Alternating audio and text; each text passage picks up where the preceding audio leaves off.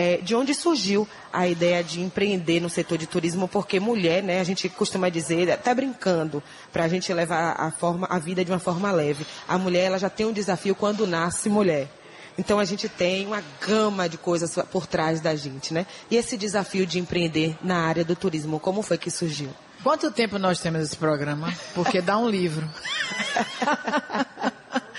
na realidade, assim, é, é um foco, foi um foco na minha vida mesmo. Eu comecei esse sonho aos 11 anos de idade, quando ganhei de presente uma viagem para a Disney de meus pais e me apaixonei pelo destino e a partir daí eu foquei nisso e a partir dos meus 18 anos eu comecei a fazer esse trabalho e me entreguei completamente porque trabalhar com turismo é uma coisa assim que é deliciosa, mas é muito uh, preocupante porque são muitos protocolos, muitas mudanças. Imagine de quando eu comecei até os dias de hoje, quanta coisa mudou quantas pessoas passaram na minha vida, quantas companhias aéreas, quantos hotéis, quantos momentos que nós vivemos.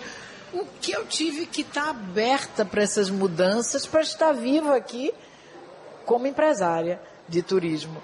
Porque se você também não, não, não estiver antenada para as mudanças, se você não estiver focada em tudo que acontece no mundo, você eu não estaria aqui hoje, né? Porque Verdade. nós tivemos muitas mudanças, nós tivemos torre que caiu, nós tivemos impostos, nós tivemos companhias aéreas que quebraram. Enfim, foram muitas coisas, né? Pandemia. Sim. A pandemia foi algo muito importante, especialmente, especificamente para minha vida, porque a pandemia é, todo mundo dentro de casa e nós tivemos que criar um, algo muito novo para a gente se reinventar.